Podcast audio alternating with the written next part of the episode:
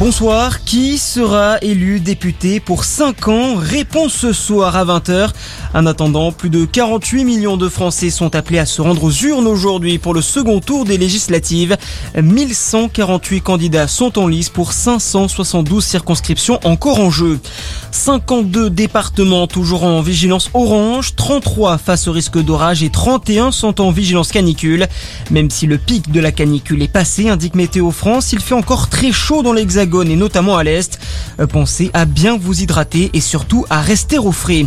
Conséquence de ces fortes chaleurs, de nombreux incendies se sont déclarés en France.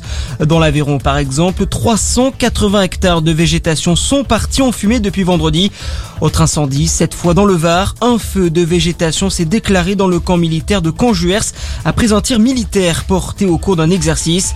Les flammes ont détruit 600 hectares de végétation. La canicule difficile à supporter au La fête de l'enfer qui n'a jamais autant bien porté son nom.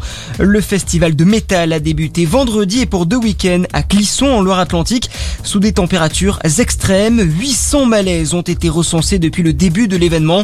Des murs d'eau et quatre brumisateurs géants ont été mis en place.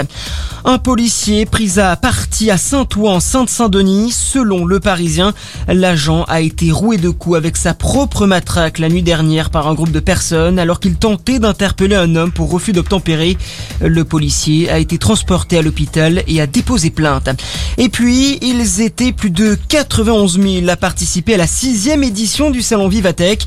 Après deux ans de pandémie, le célèbre salon des nouvelles technologies s'est tenu cette semaine à Paris. Parmi les têtes d'affiche présentes cette année, Changpeng Zhao, le patron de Binance, la plus grande plateforme mondiale d'échange de crypto-monnaies. Voilà pour l'actualité. Très bonne fin de journée à tous. À notre écoute.